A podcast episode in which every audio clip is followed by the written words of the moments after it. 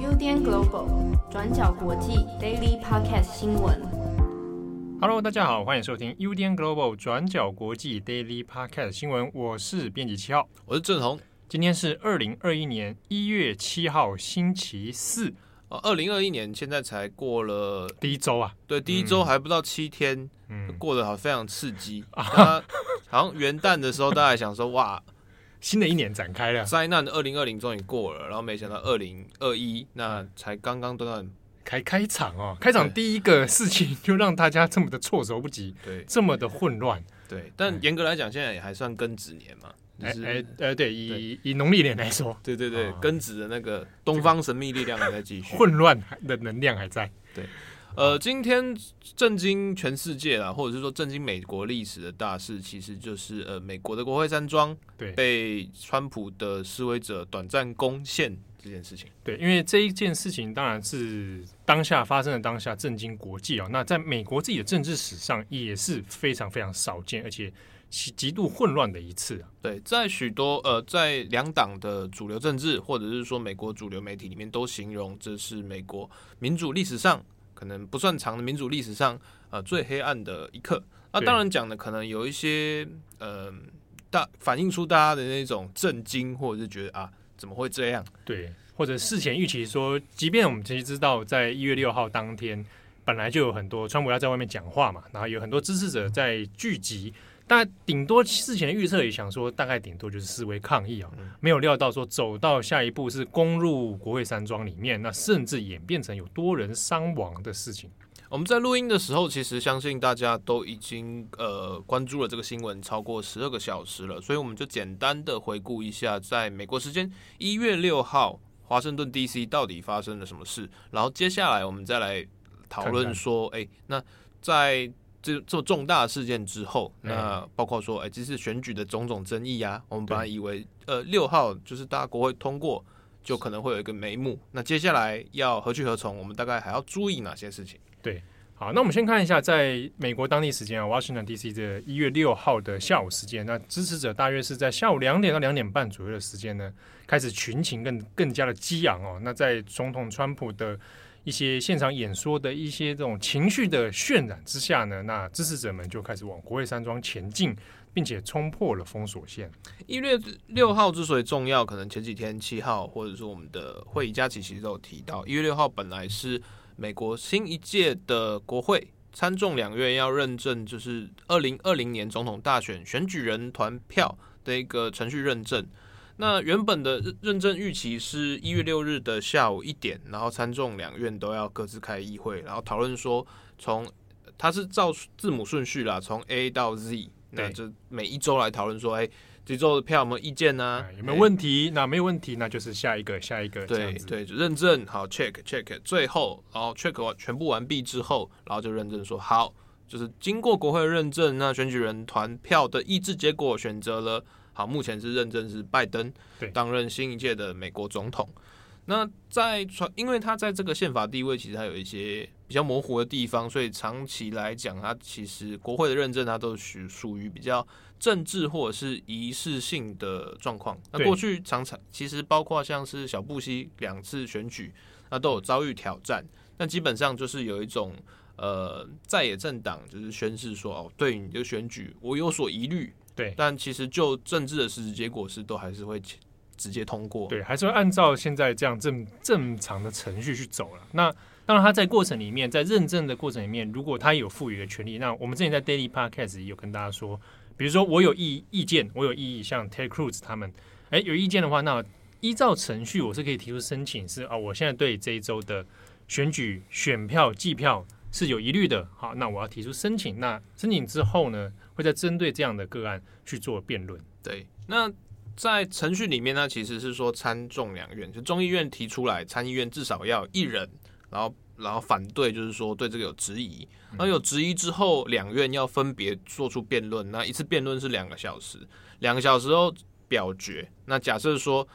必须参众两院都一致认为说啊，这个过半数是有问题的。对对，两院都要否决，那这个州的选举人团票才会被推翻。对，那可是因为过去其实没有就是这种案例，所以就是。也大家也不太知道推翻以后会发生什么事情，对，或者说这过程里面到底真的会有办法推翻吗？啊，之之前其实也蛮多讨论，它门槛其实很高，所以其实并不是那么容易可以达到的状况。对对，那也是因为就是一月六号，其实虽然说选前大家都觉得说啊。川普可能会翻盘，也想办法翻盘啊，等等等。但是就政治程序来讲，其实非常的困难。那特别是副总统彭斯，他作为呃国会的参议院名义上议长，对，他其实也是说好，那宪法没有赋予我推翻选举人团意志的这个权利。对对，所以他彭斯的态度基本上，虽然党内有一代压施压啦，说哎，彭斯你应该加入我们一起来这个支持川普，但是彭斯基本上态度还是就法论法。就一般的程序来说，他能做什么？他就是照一般程序走。对，那中间彭斯他的态度当然就是反反复复，他一下子就是他身边人跟纽约时报说啊，彭斯会尊重宪法的那个惯例。嗯，那可是后来川普就找他来说啊，你这是什么意思？然后彭斯就跟他说，那我们就是怎样怎样。所以川普那边发出来联合声明，就是说彭斯会做正确的事。彭斯挺我。对，所以他其实。虽然说就是反反复，就是在媒体里面有点反反复复，彭斯自己也有点举棋不定，所以直到最后一刻，川普都还在发推文。他这几天的推文都一直在讲啊，Michael 啊，Michael，哎，那就是 Michael Pence 嘛，Michael，Mike Pence，就是哎、欸，小麦，小麦，那一定要做正确的事，Do the right thing。而这某种程度上可能也显示川普对于彭斯的状态有点难以掌握嘛。对，那所以在同一时间，川普也是选择在一月六日就召集的呃全国的支持者在华府做大会师。那一开始大家可能就觉得说，那你了不起就只是会师嘛。嗯。那川普也说，就是他会就是跟大家来做一些。呃，鼓舞啦，就是感谢大家的热情等等等，所以演讲一下这样。所以他大概在呃当地时间大概十二点在一点之间，就是在白宫的呃椭圆形草坪上面，就是隔着一道玻璃的那种防疫墙，然后跟大家演说。那演说里面他其实都强调的是他呃对于就这次选举里面的种种质疑，可是，在最后结尾的时候，他有特别提到说，那现在国会正在要做最后投票。那里面有一些共和党人现在是在支持我川普，对于这次争议的选举，我被偷走的选举，他们要提出异议。所以呢，我我我我觉得大家可以就是走过这个宾夕法尼亚大道，就是那条长长的那个大大路了，对，就是穿过去，然后就会到国那个国会里面，国会国会往国会方往东走，大家往东走，然后去给我们这些勇敢的共和党的挺川派一些加油的声音。对，我们去。去国会那边传达人民的意志。啊，然后对，然后就是讲完之后，那川普本来是说，那我跟大家一起走，哎，可是他后来就转身就回白宫去了，那结果往反方向离开了。反正是就是大概也，但他讲完之后，大概是一点二十分左右，就是所以现场的数万的川普支持者就开始往东前进，对，然后就在很很短的，因为其实距离不长，在步行可及的几十分钟里面就把国会山庄包围起来。嗯，而且当下其实因为原本这个预期的这个速度啦，哦，就他们进军的速度比预期的还要快，所以一下子好像有点措手不及。对，当国会就是川普的支持者开始包围国会的同时，其实参众议院已经开始在做，就是第一次的呃挺川派的一些议案，嗯，就是因为他们其实照字母嘛，所以那第一个要去确认的州是亚利桑那。那亚利桑那，他就是因为那其实也是共和党被翻盘，所以包括就是德州参议员泰德克鲁兹，那他是在他是虽然是著名的挺台之友，嗯，可是在美国政坛他的风评就是比较有一些争议啦，有一点极偏向极端一点的讨论啊，对，就是他的政治的那种枭雄感非常之强烈，嗯，政治野心很强，在美国的讨论政治讨论里面。对，所以他就是代表，就是提出这个案子，然后就是在国会里面跟呃多数党共和党的多多数党参议院领袖呃麦康诺就是针锋相对，然后来提，正在辩论才刚讲的差不多的时候啊，国会就被包围，然后因为人数太多了，所以国会警察第一时间没有办法阻止大家的涌入，所以这甚至是为了安全起见，那就是不要引起冲突，那我就退一步，先退先退守。没想到一退之后，就是如洪水般溃堤，就是直接攻进议会。那发生了，就是像我们今天早上二十四小时里面所提到的事情。对，就是一开始一阵的混乱哦，那这中间里面又开始传出，当然除了尖叫声之外，那甚至有枪响出现，所以现场其实当下是蛮混乱的一个情况。对。呃，在整个抗争的意志里面，绝大部分，或者是说，我们先不讲媒体哈，媒体的心态是一回事。就现在的国会两党，其实基本上都是把这件事情定调为暴动，对，然后就是称为就是这些人是暴徒，对。那在这边，他其实有牵扯到几个状况，就是包括像是现场的呃，川普派川普支持者，他们会认为说这件事情其实是我伸张我自由的公民权利，因为现在选举有问题，国会。不听我们人民的意见，所以我要上京去表达。嗯、那国会本来就是人民的殿堂，所以我们只是重新进到我们殿堂里面。他们也不认为说就是呃有我们有破坏，大部分人可能没有破坏，可能只是中间的，比如说呃照他们说法，可能是有 Antifa 去卧底，那当然是比较极端思想。那另外一部分可能也是你人多嘴杂，那可能确实会有一些人混入，但大部分人会觉得说啊，我们也没做坏事，我们只是进入而已。对、哦，然后宣扬我的自由意志。对，但是反面的来讲，就会觉得说，那你明明知道现在国会正在做一个关键的一个政治决策，那这个时候你包不仅包围，还甚至攻进议会，那你中间其实已经做到了对议员本身有一些生命安全威胁，比如说你去包围众议院议场，嗯，然后你去就是叫嚣，然后你甚至甚至有部分的。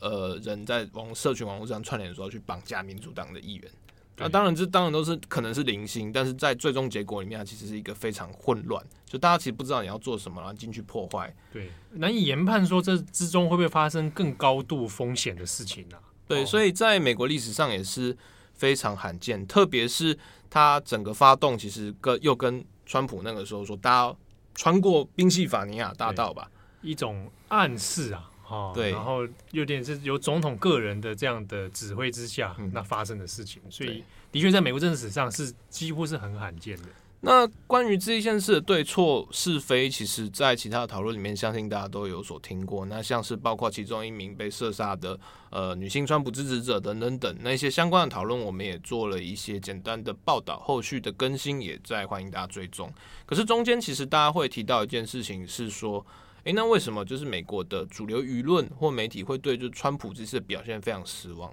如果因为在这之前，大家其实还会都有一些疑虑，就是觉得说，诶，川普他提出来也是合理的嘛。比如说像呃泰德克鲁斯他的说法就是说，你外面外界的民众，共和党的选民确实对这次选举有疑虑啊。那我们难道不能组成一个调查委员会？我们先解决这些疑虑嘛？可能不一定有舞弊，但你至少先解决这件事情。有一个公信力的单位来解决这件事情，那我们再来认证，不急着这个事，不急着这几十天、十几天了，然后、嗯、然后赔掉美国的民主信誉。他的逻辑是这样。那尽管中间他还是会有一些，比如说，诶、欸，就是该认证的，其实地方政府、选务单都已经认证，法院都认证了。你要再成立一个特别的独立单位来，好重新来弄，好像有点又又更加旷日费时。对，已经。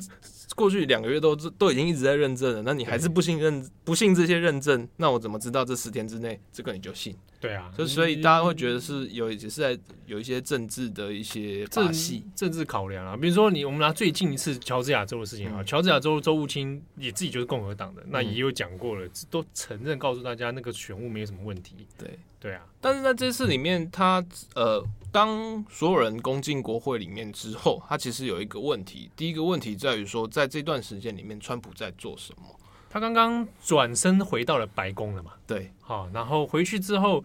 好像就跟这事情有点处于一个断裂的状态。对，那在这边，呢其实呃，根据就是各路的媒体这边讲的，不只是说呃，可能大家会有一些，有些人会对于比如说华盛顿邮报啦、金融时报。美联社、路透社，他们都会通称为所谓的主流媒体。那、嗯、我们这边也统整了，包括像 Fox News 这些，啊、福斯对 Fox News 以及 Fox News 里面就是比较支持川普的名嘴。嗯、整体整合下来的意见会发现，在两点半就是国会被攻陷之后，川普大概会有大概一个小时左右的失联状态。他进到白宫里面之后，其实当示威者往国会群聚的之际，嗯，白宫的幕僚团或共和党幕僚团其实就已经有在提出一些讯号，就是说，那你现在这样来，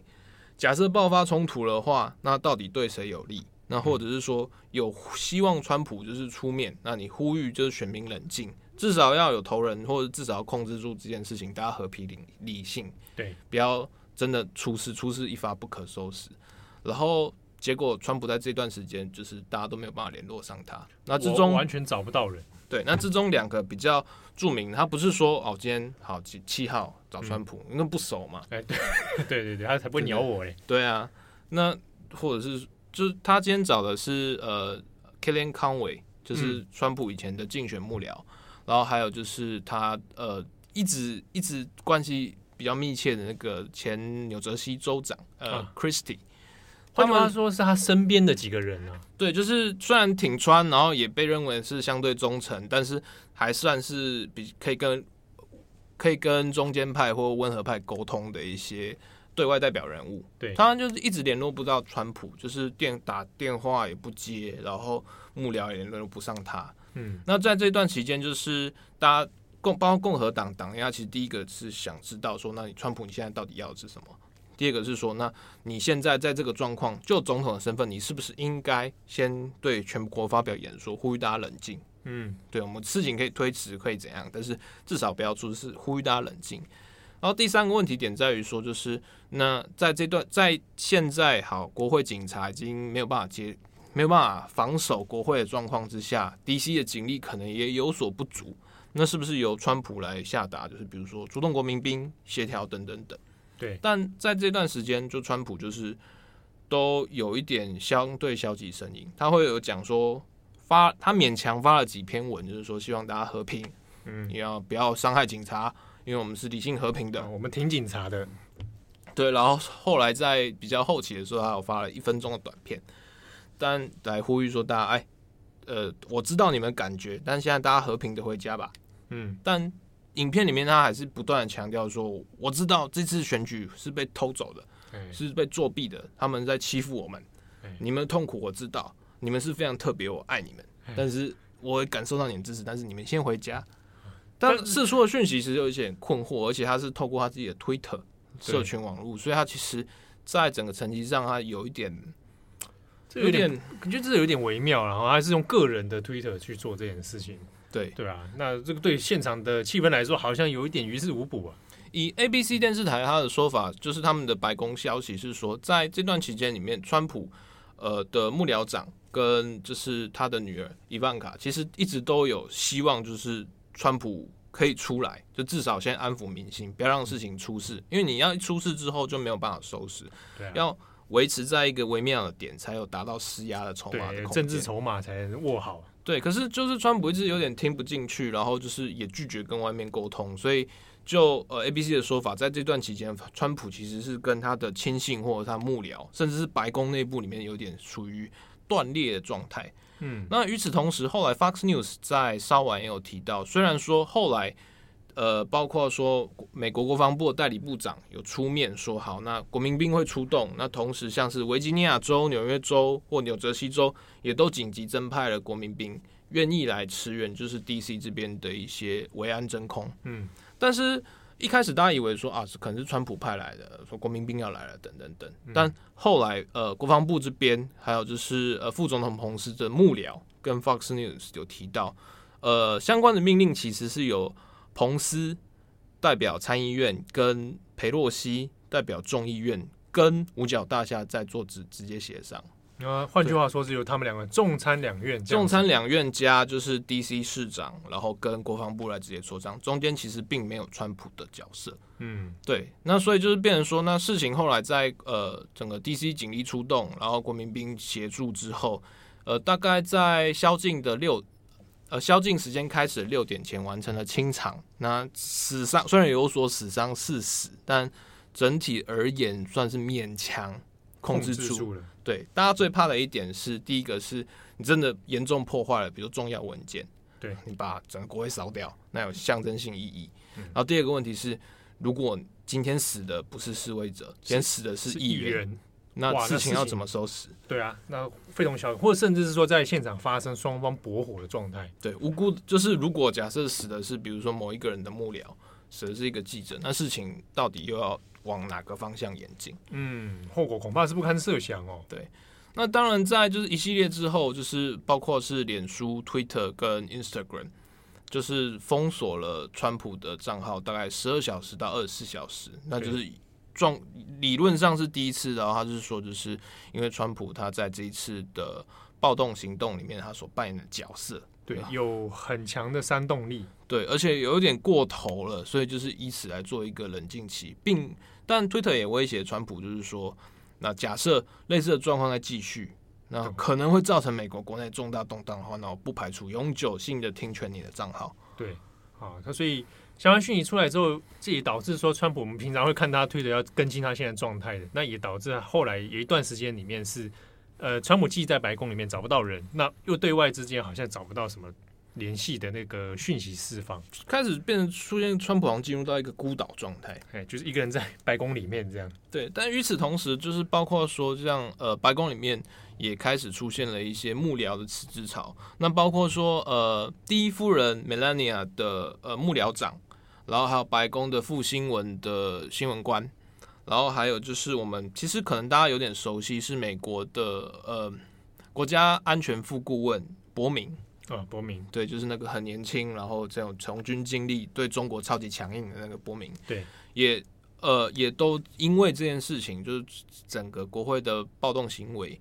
然后辞职，选择辞职离开白宫，跟川普切割。嗯，对啊。那像伯明的状况比较特别，因为他其实在整个川普团队里面是一个很著名的对中强硬派。那可是他其实本包括自己的生涯规划，或者是做对川普团队的一些呃人事疑虑等等，其实本来在选举之前就想要离职，那是被就是国安顾问 O'Brien 留下来，才一直到现在。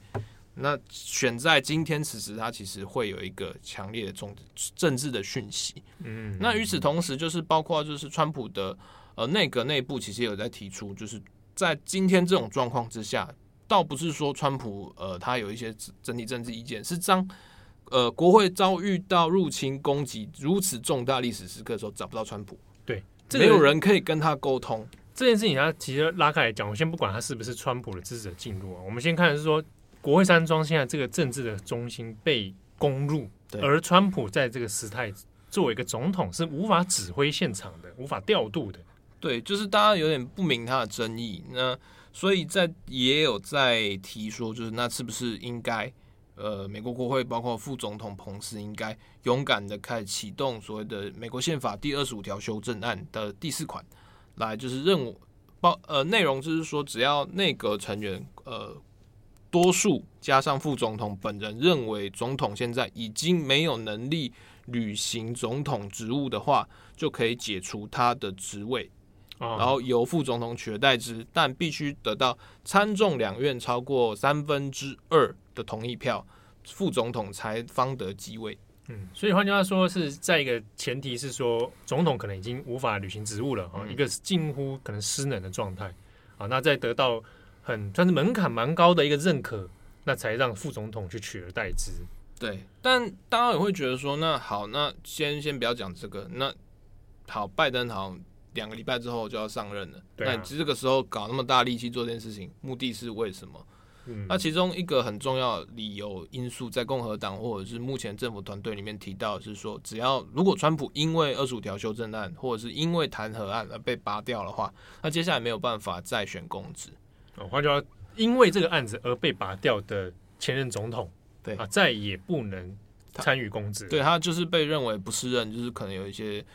没有办法再履行公职。那在这基本上就是可以切断川普的从政生涯。嗯、但这中间其实也有很多的讨论。第一个是讨论是说，那对彭斯而言，这件事情是有可能可以让他等于是挽回一些颜面，让他在最后时刻好像可以领导共和党来。切除跟川普做切割，然后跟这整个事情做切割。对对，可是他其实这个做法也对彭斯来说，个人是很有风险的，因为看起来川普本身的群众号召力仍然是存在。对，那而且同时他中间要履行，就算好内阁成员里面同意彭斯这样做，他也必须要参众两院三分之二的票数同意。嗯、那包括共和党的众议院议员在这一次的选举认证里面就已经有出现大概一百二十多名了。对，也有超就三位数的的众议员其实是支持呃或者是认可川普提出来的部分号召，他会像是在。呃，这次宾宾州，还有乔治亚州，还有就是呃亚利桑那州的一些选举人团票争议里面，众议院里面的共和党团其实都相对比较支持川普的这些舞弊舞弊立场，说要审查等等等。嗯嗯嗯。那参议院里面相对就比较少，那特别是在攻陷国会之后，在攻陷国会之前，就是其实大家预计嘛，泰德克鲁兹他还有十三张票。就凝结十三张票，其实没有很多，但是其实也是不小的数字。可是攻进国会之后，就是大概之中都有六票就收手啊，就不玩了。对，七在七票左右就觉得说啊，这个时候不适合这样做。所以亚利桑那的表决里面只有六个共和党的参议员反对。那后来第二次反对是宾西呃宾州的验票，那其中也只有一个共和党参议员获利呃反对。而且他甚至放弃了自己的就是辩论时间，所以就是等于是说我反对，可是我没有要辩论，所以既然没有要辩论，我们就直接表决，然后表决完就去睡觉。然后所以截至到目前为止，大家还看不到就是说美国国会完成认证的结果，因为他认证需要两院同意。对。但是参议院现在已经回去睡觉，要睡到礼拜五的早上啊，一月八号，美国时间一月八号。对，所以这个事情还会再拖一阵子。那你拖到一月八号之后，那就问题又来了，那是川普的账号被。解冻要要解冻了，对，对解禁了。那现在就要继续炒嘛？对啊，那那这些支持者虽然已经退散，稍微先做一个退散消退哦，那会不会因为八一月八号又再来一波？对，哦、那我们这边他也有提到一个很好玩的观察是众，那为什么好像参议院里面比较保守、比较稳定，可是众议院里面那么多川粉？对啊，对，那那么多川粉，然后那么铁。就这件事情，大家会觉得，就到了连到这个这个国会山庄事件之后，还是蛮铁的。倒不是说他们不能铁，令人困惑的原因是你众议院很铁，那为什么参议院好像这件事情就相对保守很多？两边不同同调了。对，那这中间其实牵扯到的是美国的呃选举制度问题，嗯、就是像众议院的众议员是两年一选，所以每次其中选举啊，还有大选，他都要再选一回。对，然后再加上就是他的席次多，然后选区小，所以他对于就是这种就是非常强的一种有号召力的议题，动员的、嗯、动员式的这种，可能也可以说比较浅碟，或者是说他受到波动会比较大。嗯、那特别是在二零一九年一月，就是呃前任众议院议长也是跟台湾很好，来台湾好几次，然后卸任之后也常来，呃 Paul Ryan，嗯，他在二零一九年一月就是。他二零一八其中选举不选嘛，就选择退休。对，然后之后交接的，嗯，加州众议员麦卡锡，共和党的麦卡锡，他本身的政治的实力就没有 Paul Ryan 那么强，所以在策略上他也是比较朝川普，以川普那种强人光环来推动整个众议院党团的力量，嗯，为比较明显。所以在这边的话，包选举两年一选，那还有川普现在其实。你说他输吗？可是他其实也是美国史上得票第二高的候选人。对对，